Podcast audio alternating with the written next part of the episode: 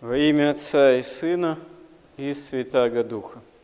Каждому человеку в течение своей земной жизни и в целом человечеству в истории приходится сталкиваться с разного рода скорбями, бедствиями, войнами, нестроениями. И все это является следствием отпадения еще прародителей Адама и Евы от Бога – а с другой стороны, при всем том, что человеческая история продолжает длиться в такой вот именно цепи рождений и смертей, смены поколений и разного рода порой бедственных явлений, уже 2000 лет назад, как даровано во Христе нам спасение, и Христос являет пример такой полноты жертвенной любви, которая является божественной. И во Христе Бог разделил с нами, разделил с человеком смертность человеческой природы, хотя в нем нет греха. И в нем человеческая природа именно что избавлена от греха изначально, и благодаря воскресению, а первоначально Голговской жертве, избавлена и от смерти, преображена, соделана нетленной. И когда порой человек начинает вопрошать, а как же так, почему столько скорбей или проявлений зла в мире, куда смотрит Бог, но это есть, по крайней мере, для христианина совершенно конкретный ответ, что Бог смотрит в этом смысле с креста.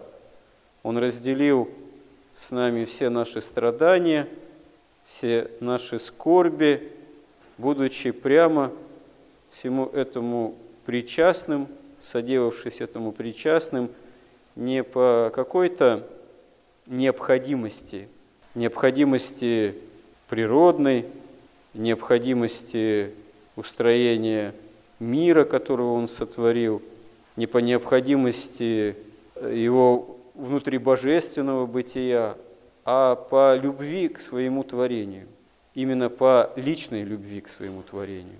Потому что это дело свободного выбора самого Бога человека, Спасителя, чтобы нас спасти благодаря тому, что разделяет с нами следствие от падения еще Адама и Евы от него же, от источника жизни вечной.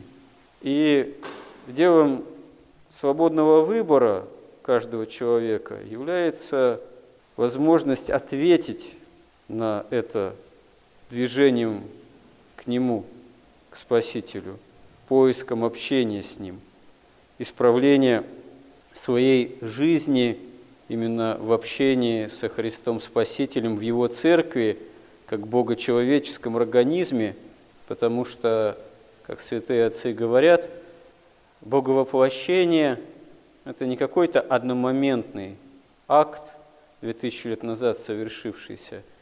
Боговоплощение как спасение человеческого рода в Церкви Христовой, оно продолжается, продолжается до второго пришествия Христова, всеобщего воскресения из мертвых и страшного же суда, когда будет явлен некий, можно сказать, такой итог – жизнедеятельности человеческого рода и разделение, вероятное, на овец и козлич, овец и козлич, то есть на тех, кто способен и желает и жаждет находиться в общении с Богом в перспективе вечности, и тех, кто этого общения по свободной же воле отрицается.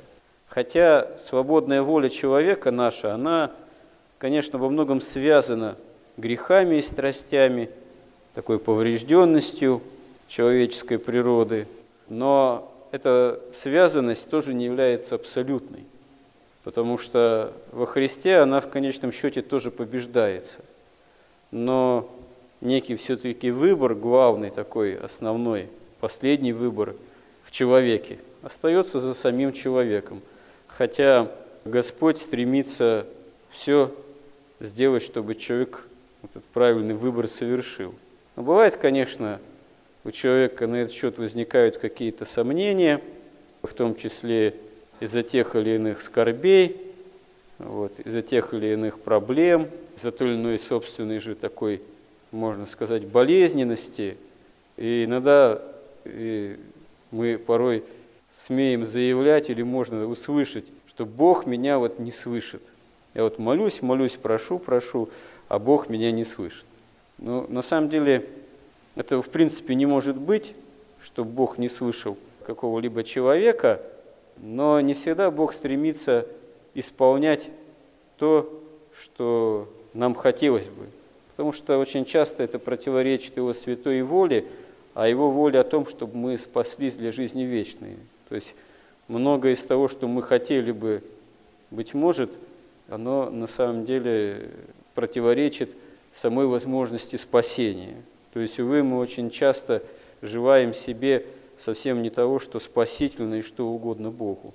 А вообще Бог промышляет о человеке много различным образом. Можно даже взять вот ветхозаветную историю, сколько там примеров того, как Бог промышлял о каких-то, промышляет Господь о самых таких э, вещах, каких-то элементарных, о том, чтобы тому или иному праведнику, тому или иному пророку, тому или иному патриарху постараться обстоятельства житейские так устроить, чтобы это было в конечном счете и ему же во благо.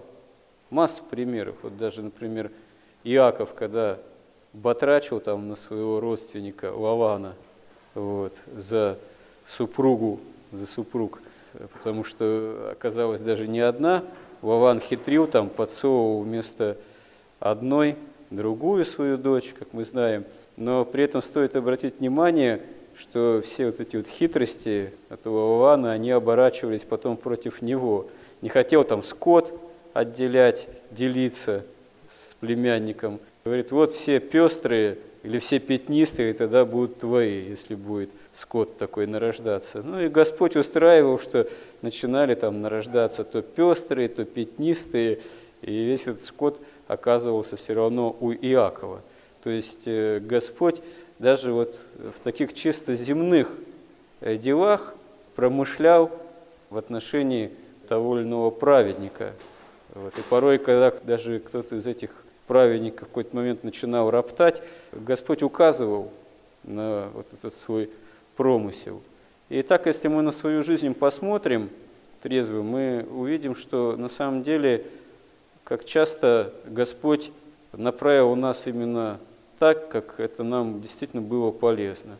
Или уберег от того, что нам было бы совершенно не полезно и не должно. А если уж мы настояли на своем и наломали дров, то за это претерпевали или претерпеваем скорби, ну, можно сказать, таким заслуженным образом, потому что вот, последовали все-таки своей воле, а не воле Божией. Хотя слово «заслуженный» оно или достойно, вот, как иногда нам кажется, что вот э, надо достойно там, подготовиться к причастию. Ну, такое понятие, оно, конечно, относительное, потому что хоть его прошиби, достойным тела и крови Христовых быть невозможно, потому что цена этого великого дара – это именно голговская жертва и воскресение Христова. Как человек может обычный быть этого вполне достоин? Все равно все по милости Божьей великой осуществляется. Или если человеку каждому воздать по заслугам, заслуженно за все неправые, злые дела, ну, понятно, что от нас тогда Э, мокрого места не останется тут же во мгновение ока, вот, потому что и здесь милость Божия, она превозносится над судом. И вот когда мы в своей жизни сталкиваемся с какими-то проблемами, нестроениями, скорбями, утратами, болезнями, нужно учиться стараться нам не роптать, не отчаиваться, а помнить что, и понимать, что Господь и это все понес. И самое главное, дарует нам именно спасение, жизнь вечную, очищение от греха. То есть э, никакой человек, мы не можем быть абсолютно безопасны, ну, вот так вот, физически, совершенно безопасны в течение своей земной жизни от каких-то скорбей или нестроений, или угроз каких-то, потому что это общее состояние человеческого бытия до второго пришествия Христова. Вот. Но мы можем быть духовно безопасны во Христе, обретая жизнь вечную, если действительно сами этого захотим. Господи, помоги нам в этом. Аминь.